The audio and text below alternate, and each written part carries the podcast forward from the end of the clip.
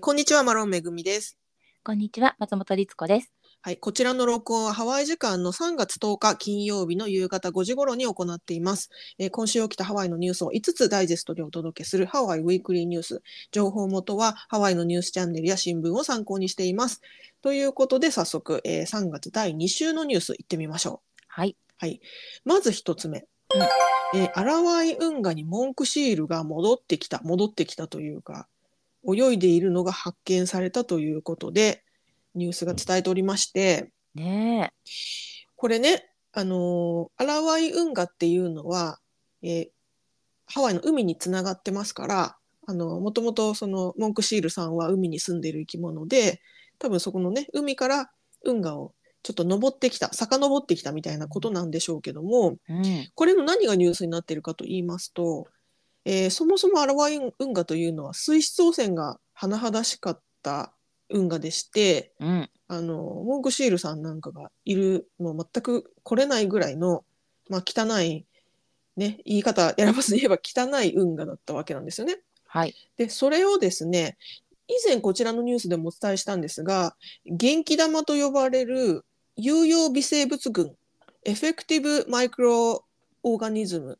という、えー玉その微生物群が集まった玉を元気玉と名付けていてこの元気玉を、えー、アラワイ運河に投入することで水の中でその、えー有機有機成分、えー有用微生物群たちが、えー自然分解するとその汚染物質たちを。うんその自然分解することで、えーしアラワイ運河の水質を改善するっていうそういうプロジェクトがですね進行してたんですね数年前から。はい。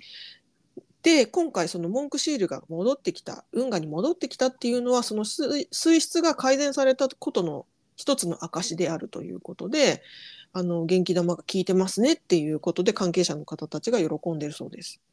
いや、これね、想像できなかったですからね。あのー本当にちょっと前までの荒わいからは。はい、もうマジで、私も選びませんけど言葉マジで汚かったので。だってなんか。ね落ちたら死ぬぐらいのこと言われてましたからね。そうそう。あの人食いバクテリアがいるからもし落ちてそこでその傷とかあったらそこからバクテリア入って死ぬぞってマジで言われてましたからね。本当なのかどうかちょっと分かんないけど。でも実際にね亡くなった方もいるって言いますからね。だからもう酔っ払ったり何かあっても、もう本当洗わいにだけは落ちてはいけないみたいな そういう川かと川というかうん運かと思っておりましたところ、うん。ねえずいぶん変わったんだね。そうなんですよ。このね、元気玉を投入するっていうプロジェクトは2019年から始まってるんですって。だから、まあ、に2019年のいつから始まってるかわかんないけど、まあ、単純計算したらねですね。はい、うんなので4年前、3、4年前ぐらいから始まってて、それがね、やっと今、成果が出てきたっていうところなのかなと思いますが、その、元気玉を投入する前の汚かった運河っていうのは、もうその川底にヘドロが溜まってですね、うん非常に汚かったと。で、その、あのヘドロが58.5センチも積もってたんですって。もうね積もりすぎ。たまりすぎ。で今はなんとそのヘドロがですね川底のほとんどはもう砂になっていると。信じられない。ちょっと覗いてみよう。私すごく、あの最近ちゃんとまじまじと見てないんですけどその川底じゃないけどこう中をね。うん、外から見てもわかるよねきっとそれだったらね。あの分かると思いますよね見に行この感じだとね。私はいだってなんだったらその覗いちゃダメぐらいの感じですそうからねだってもう汚いから。そうお落ちる危ないから死んじゃうし、うん、うん、あの本当にしぶきが飛んでくるのも嫌みたいな 感じだった。ね、のでうん、そう、ん今はねそのハワイの在来種のアマアマとかアホレホレっていうお魚たちも泳いでるそうなんですよ。うんもう素晴らしい。昔はあのティラピアしかいなくて。強い魚ね。強い魚ね。もう雑種の強いやつが、でもそれも、ま、あのもちろん釣りも禁止だったし、うん。釣りを万が一してしまっても絶対食べるなみたいな、うん。これを食べてはいけない、この川の魚をっていううんなんか。ミュータント扱いですよね。本当にもう汚染されてますよみたいな ところだったはずなので、ちょっと見てきますよ、私。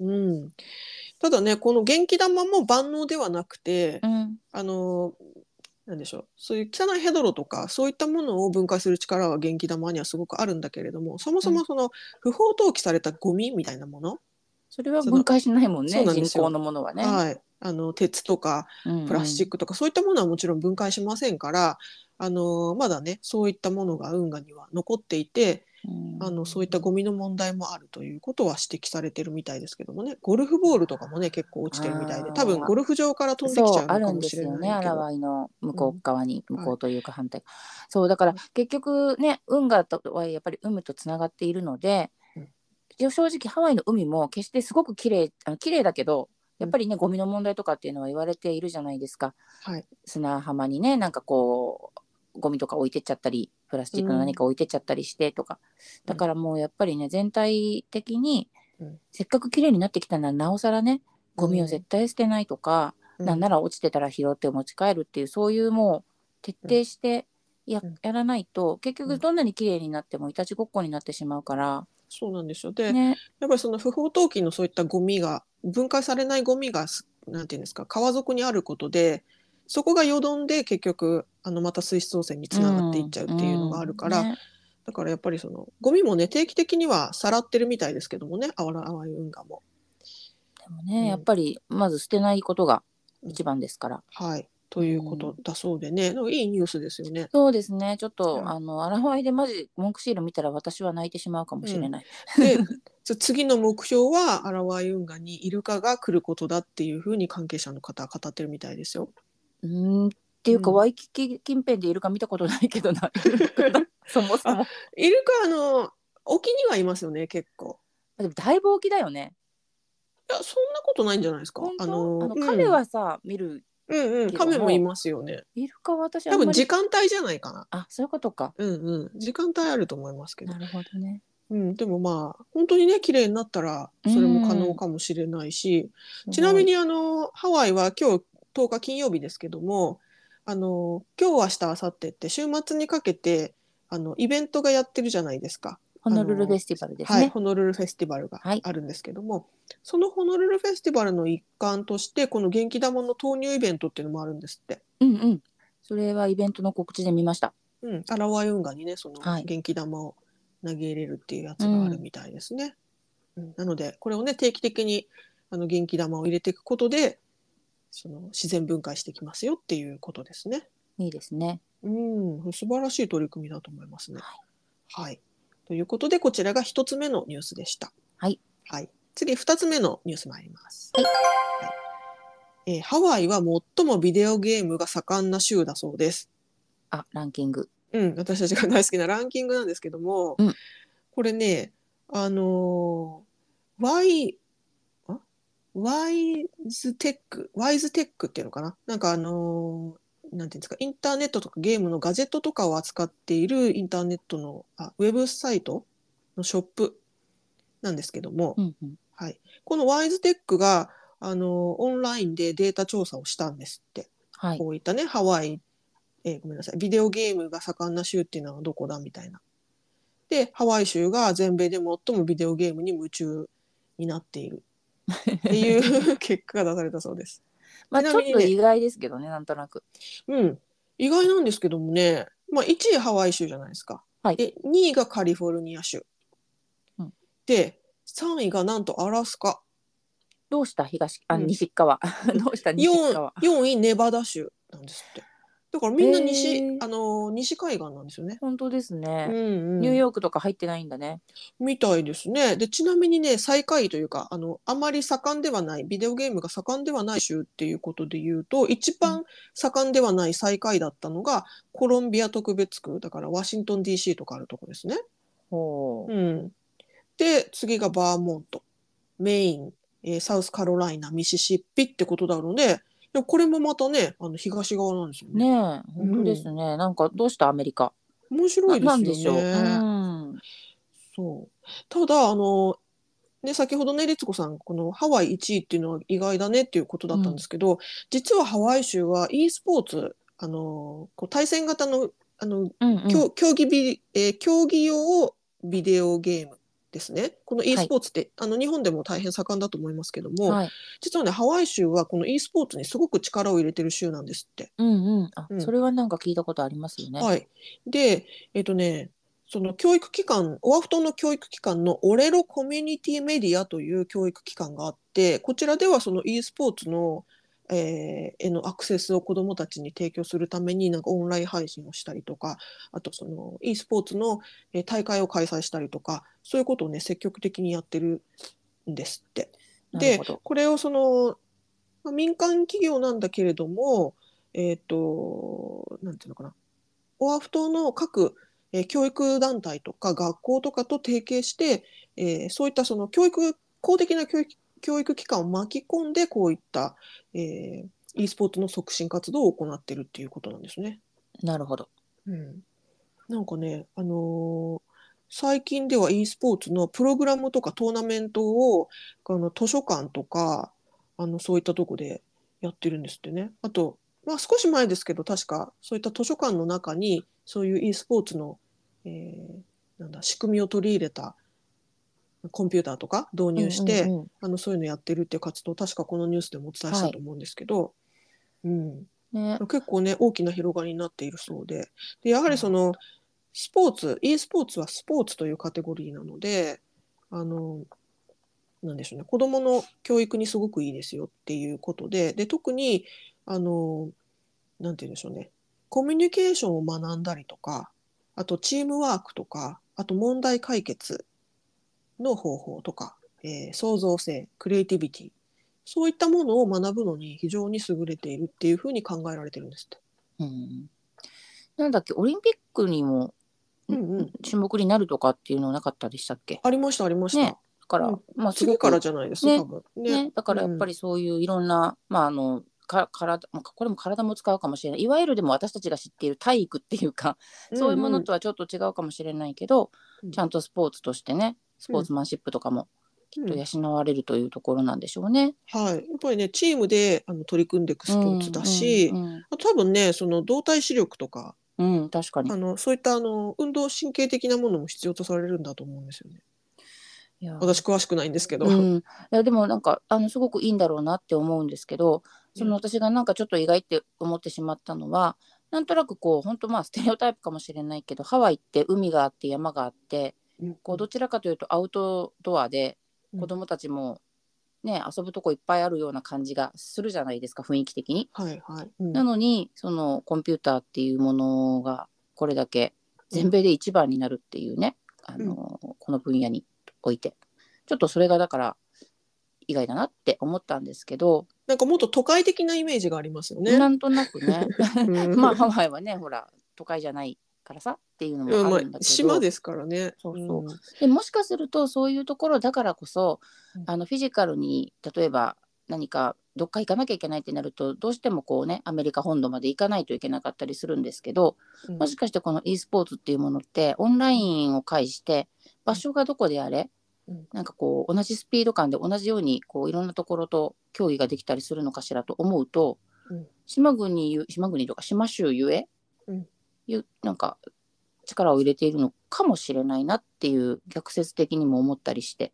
うんうんうんうん。どうなのかな、そういうのもあるかもしれないですね。ねもしかしたらね。だって例えばあの例えばですけどアイスホッケーとか、ね、フィギュアスケートとかっていうともうああのスケートリンクがなかったらどうにもならないけれどもそういったハードね。を、うん。そうそうスキーとかもそうだしあの、ね、そういったハードの面を割とこう参入しやすいっていうかスタートしやすい部分なのかもしれないですね。なんかまあ、もちろんコンピューターーはねあの、うん。導入しなきゃいけないとかそういうのはあるけども。でもやっぱり島だからその面積的なものとかあと気候的な温度的なものってどうしてもあのそれをハンデとしなければいけないスポーツはなかなかねうん。ハワイでこうメインストリームに乗り切らないと思うので、うん。もしかすると。うんいいのかもしれない、まあ、ちょっとね私も詳しくないし自分の周りでもあんまりそういうのをあののめり込んでやってる人がいないので、うんうん。うん、あのただね、実はハワイはすごくね、あの、うん。スポーツが全体的に盛んな州ですからね、あのリトルリーグそうそうそうそう、がね、あの全米一位になったりとか、うん。そういうのもありますしね。まあ、いろんな意味で頑張ってるっていうのはねやっぱりうん。いいことだけど、ね、本当ですね。うん。うん。はい、ということで、こちらが2つ目のニュースでした。はい。はい、次3つ目のニュース参ります。はい。え違法ハイカーの、えー救助費用を請求する法案が現在、えー議会で審議中だそうです。うんうん、これ違法ハイカーっていうのはあの立ち入りが禁止されているトレイルとかハイキングトレイルですねそういったところに入ってしまう人がやっぱりあの後を絶たないと。ねでこのニュースそこででもね何回か取り上げてますよね。はい、取り上げてますけれども、まあ、それのあの一番のなんていうんですか代表的なものといったらもうハイクステアーズですよね通うん称天国への階段と呼ばれる、あの山のところにですねこう急斜面に階段が鉄の階段が設置してあってもうそれはボロボロだから危ないからもう立ち入り禁止になってもう何十年も経ってるのに世界中からあの人が来てうんそのトレイルに入っていってしまうと。でそこで大体みんな怪我をすると。ね うんとかあのなんだ自分で降りれなくなっちゃって救助要請うんとかって、あのヘリコプター出すとかそういったことがあるんですけども実はね今週も一人、えー負傷したハイカーを、えーホノルル消防署が救助してるんですけども、はい。うんまあ、こういったものが後立たないですからでこのあの救助費用っていうのを結局自治体が負担してるわけなんですよね。うんうん、だけどもこれはもうあの違法だもう立ち入りが違法だっつってもみんな入っていっちゃう。それを止められないから。うん。であればせめてこの違法ハイカーの救助にかかった費用をそのハイカー自身に負担してもらうっていうのはどうかっていうことを審議してるっていうことですね。ね、うん。なんかあある意味そうごもっともって一瞬思っちゃいますけどね。うん、これねへ例えばヘリコプターを飛ばすとしたらヘリを飛ばす1時間あたりの金額が、えー、大体2500ドルなんですって。だから2000、うん。日本円にしたら今の換算で言ったらも30万円とかね。かかっちゃうっていうね。うん。でそれを毎回あの市が負担してるわけですよね。うん。で、えーまあ、今1時間あたり30万円じゃないですか。はい。で大体ね空輸っていうのは2時間ぐらいかかるんですって。だから60万円なわけですよね。1人救助したら。っていうねことなんです。よね。うんだからね、うんそれをハワイのこの自治体がね、うん毎回毎回一人や二人じゃないですからね。はいうん、確かにそれは審議に上がるよねっていう気もしますよね。うん、これあの、えー過去ココヘッドってあのまたこれこれまたねすごく急斜面な山がありますけども、はい。ココヘッドの場合は過去2年間で救助活動40回うんそれにかかった費用がなんと10万ドルだということなので、1000万円ですからね。1000万1003 1300万。とか。500万円とかですねうん、ですからこれはね相当な費用ですよねっていうことですね。ただこのハイカーにハイカー自身にその費用を負担させるっていうことがあの私も一見いいように感じるんだけれどもうんうん。これに対して批判的な意見もあるんですって。特はい。に専門家からやっぱりね批判が上がってるそうで、うん。あの本当に助けが必要な時に救助要請をしないっていう人が出てきた、うん。お金かかっちゃうからだうん。我慢しようって思って、もっとひどくなっちゃうってことだよね。そうですね。だから。はい、だからももっと早い段階で救助出してくれてれば助けられたかもしれない。または本当の本当にやばくなってから言われてもこっちも救助に行けないとか、はいあのそういった事態が起こってくるんじゃないかっていうで救助する側もやはりもうそもそも立ち入り禁止になっているところって危ない場所ですからそうよね。だから救助の人たちもあのそういった危険を伴いながら救助しなきゃいけないっていうふうになっていくのであのやっぱりねあのこれで有料にすることでそういった危険が増すんじゃないかっていう懸念ですね。そういったものもあると。でそれを言われると確かになとは思うんですけどもね。まあでもそれがそもそもあの行っちゃいけないところってやっぱり言われているわけだから、うん。行かないでっていう、うん、もちろんねその人道的にあの行ってしまって救救助を救助すれば助かるものを助けないなんていうことはもちろんしないしできないと思いますけどするべきじゃないけれども、うん。うん。でもそもそもだから行かないでねって言ってる場所ですもんね。危ないんだよって、うん、そこのそのせめぎ合いみたいな。そうなんですよでもね。でココヘッドは禁止ではないですよね、ちなあみにさっきのココヘッドのトレイル自体はねね。トレイル自体はそうなんですけど、うん。あの脇道にそれてあの別のルートとかから行っちゃう人とかがいるんですよ。行っち。ゃいけないルートから行ってそこで滑落しちゃったり、怪我しちゃったりそうそういうことです。だからあの従来のあのトレイルはいいんだけれどもっていうことですね。だから結構そうやって勝手にトレイルから外れて、あの遭難しちゃったりする人も結構多いということなので、ねえなんかそういうところに限って綺麗だったりしてこう誰かがソーシャルメディアに上げたりとかして、行きたくなっちゃったりとかそういう循環なんでしょうけどね。そうそうそうそう。やっぱりね人が行ってないところに行きたいっていうの心理はみんなねあるでしょうし。ただやっぱりその救助する側からしたらあのそういったあの救急救命の人とかその救助隊の方たちってすごくあの正義感に突き動かされてやるからやっぱり結構ね自分の身を顧みずに、ねあの救おうとしちゃうところもあるしだからそういった隊員の方たちを守る意味でもやっぱりすごく慎重にね審議しなきゃいけないっていういや本当そうですね。うんことですね。はい、うんなんかあのちょっとこれをこの話を聞いてあのハワイというか、まあ、アメリカでは救急車を呼ぶのすごいお金かかるから、はいはいはい。あの本当交通事故で あにあって怪我してるのに救急車呼ばないでっていう人いるとかいう笑い話あるじゃないですか。そうですよね。でもそれうん実際聞いたことある。そうだからそれを思い出しました。だから自分そうですね確かに。足折れてるんだったらそうもういいですっていうね。そう救助呼ばないでっていう人は出てきちゃうのは確かにあるかもしれないなっていうね。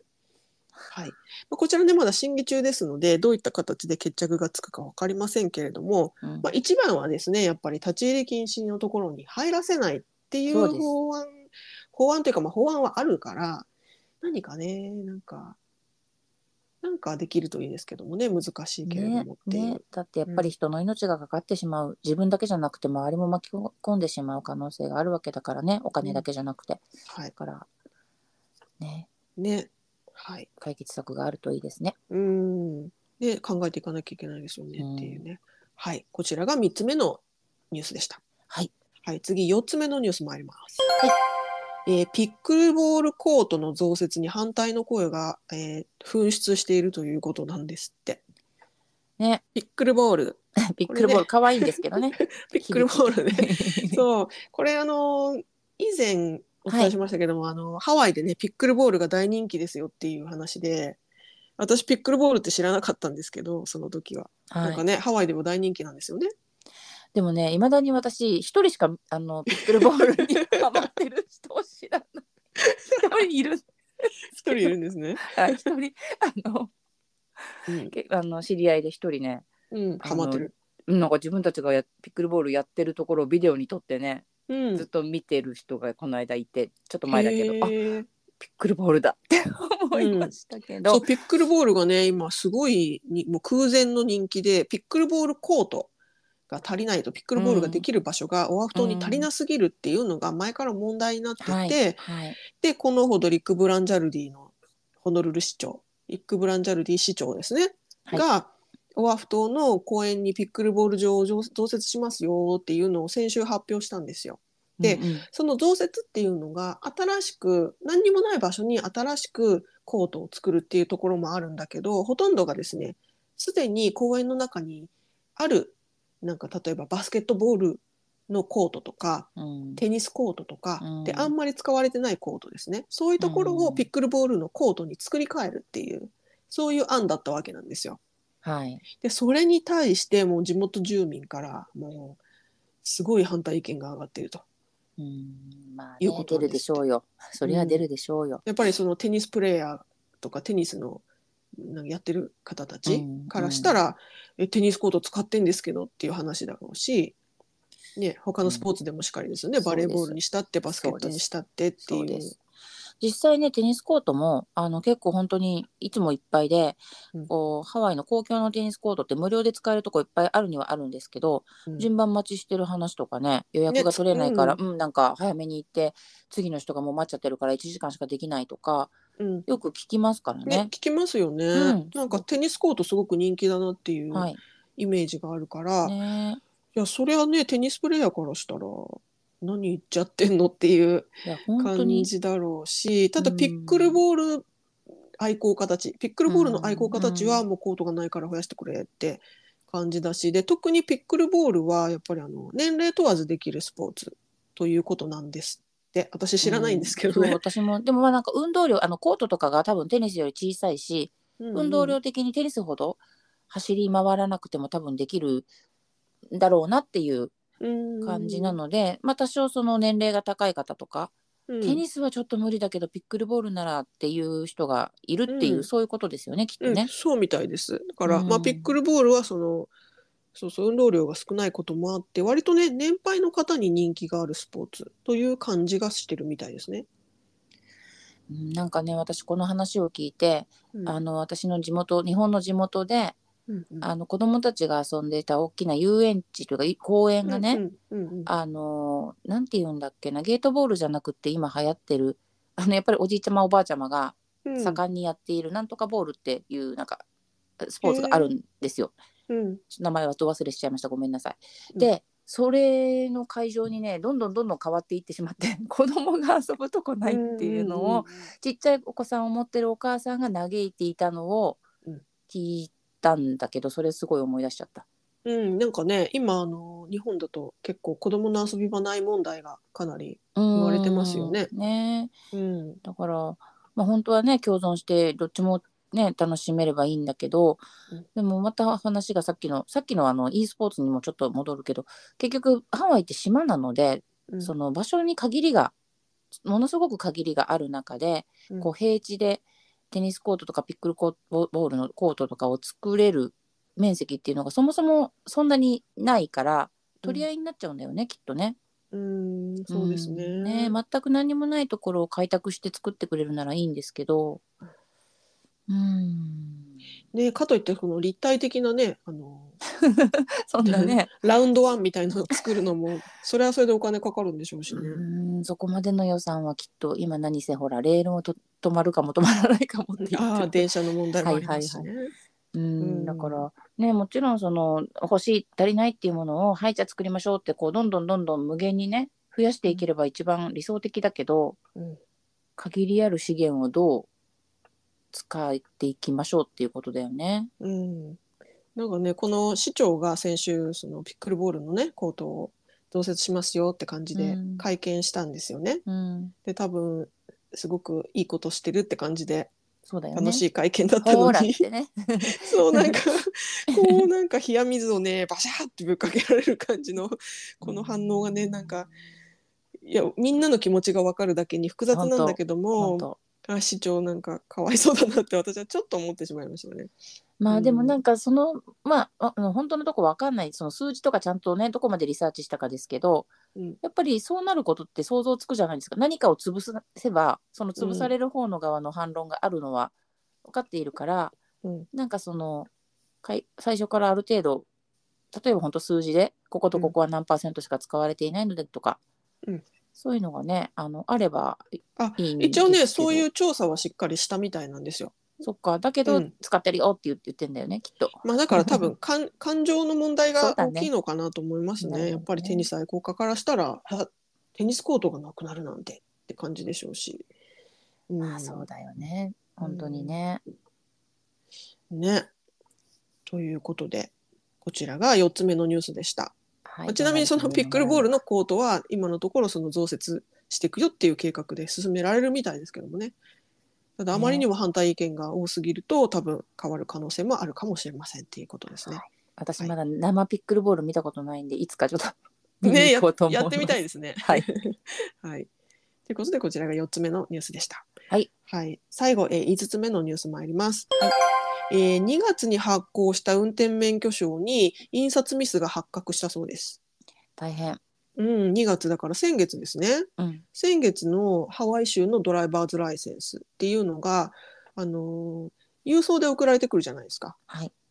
で、そしたら印刷がミスしてるんですって。でね、この印刷ミスっていうのがどういうものかっていうと、あのーライセンスカードの表面にハワイって書いてあるんですけど、うん。そのハワイの書体が違うよっていうことなんですって。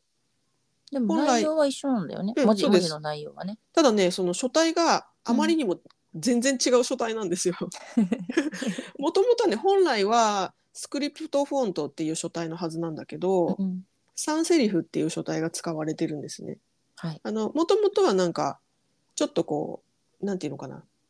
テイストがあるハワイっぽいテイストの書体なんだけども、うん、うんサンセリフって割と普通のなんか標準フォントみたいな やつで、あの、言われなければわかんないかもしれないんだけど、でもまあ確かうん。に全然違うねっていう感じです。で、これを、そのカードの印刷を請け負ってる会社っていうのがあって、まあ、そこでハードウェアを変更したことによってこの不具合が生じちゃったっていう、まあ、ありがちな ありがちなあれなんですけど、うん、ねえでもなんかいつも思うけどさそういうのってあのミスはあるにせよすぐ気づこうよって思いません、ね1なんか。あのせめて数十枚とかで気づかないものかねって。そうぜ全部でね2450枚。ね。あそう。そこまでそこまでいいっちゃうっていう、うん。そんなに大量に？っ てはい。ただあのーまあ印刷ミスなんだけどもただこれってあのドライバーズライセンスってあのなんていうんですか身分証明にとして使うじゃないですか。うんうん。で飛行機乗る時とかも使う人が多いからはいだからやっぱりりあの問題なんですよね。その違うものっていうのは。そうだよね。だって、うん。まなんかこう犠牲ぎん？なんてそいううの？そうそうそう偽物ね。偽造うん。がうんされちゃったら困りますからね、そう。だからほ本当はその厳密なすごく厳密なもの。そうだよね。お札とかと同じだよね、はい。なんかこのこの間に出たものだけ書体違いますとか困るもんね、うん、一応その、えー、全て回収して作り直すんだけれどもその作り直す期間っていうのがどうしても発生しちゃうからうん。その期間中はあのその印刷ミスのあるカードを使ってもいいですよっていうことにはなってるみたいなんですけれどもただそれにしてもねっていうところですよね。ねえなんか本当にもういわゆる構構成文書みたいなななんていうのすごく公なものなんだから、うんうんあの間違えましたごめんなさいじゃないと思うし、うんねこの感じだと多分その印刷請け負ってるのは一社なんだろうからはい、むっちゃ気ぃつけようよって思いますけどね。うんしかもねハードウェアを変更したっていうなんかすごく初歩的なっていうか、変更した時はねむちゃくちゃチェックするでしょうよ、どんなことでも。ね思うけどね。でも気づかないで 2000枚以上ね印刷しちゃったっていう。いやいやいやいや、大変だ。いやでもあの律子さんも私も編集者でもあるから、この印刷ミスということにあのヒヤッとはしますよね。しますよ。それで言っちゃってそう。いやだって、うん、ねえでもなんかあの私たちの印刷も扱ってたものってその例えば雑誌とかはい。パンフレットとかって、うん。もう最悪書体が違っても内容が間違ってなければ、まあなんとかなるじゃないですか。例えば電話番号は間違ってないただし書体が思ってたのと違ったって言ったらそのダメだけど。そうダメだけど、ね。だけど、免許はダメだね。免許はね特に特にアメリカ、うん、特にハワイアメリカではもう、ね、本当飛行機に乗る時の TSA って言ってあのねあの運輸保安局うんのチェックもありますから、そうもうだから本当はパスポートぐらい大事なものですからね、そうなんですよ。そういう時はね、うん、本当に。だから運転する時だけ使うものでは全くないので、うんむしろね、そうやって ID として使う場面の方が多いぐそうそっちのらいですから。が多いです。うん、だからね、これはやっちゃったなっていう感じで、きっと担当者の方は、もうああもう胃が痛いだろうな。胃が痛い、もう想像すると かわいそうっていう。ね、胃が痛い。うんね、もちろん費用もかかりますしね。あー胃が痛い。ね。うん はい。ということなので、あの一応ね、その印刷ミスが起こった起こったカードを持ってる人には、あの違うのであの作り直しますよっていう通知はするということなんですけれどもね。あのもしそういったものをあの2月中に免許をねリニューアルしたり。あの新しく免許取得したっていう方はこういうことが発生している可能性がありますのでご注意くださいということだそうです。はい、そういう方もしいらっしゃいましたらチェックしてみてください。はい。はい、以上で、えー今週のニュース5つお伝えしました、はい、えー概要欄にソースのリンクを貼っていますので、ご興味のある方はぜひご覧ください。はい、はい、ということで、えー今週もどうもご視聴ありがとうございました。はありがとうございました。い、さようなら。さようなら。